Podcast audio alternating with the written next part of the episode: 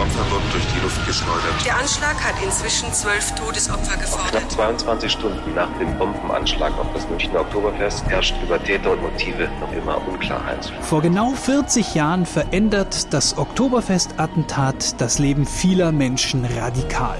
Wer war der Täter? War er wirklich allein? Hatte er Helfer?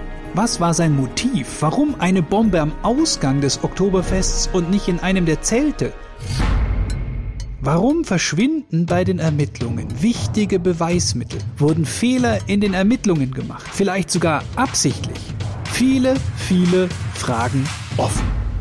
40 Jahre später will Moderator Rainer Maria Jilk mehr über das Attentat wissen. Oktoberfest 80. Blutige Wiesen.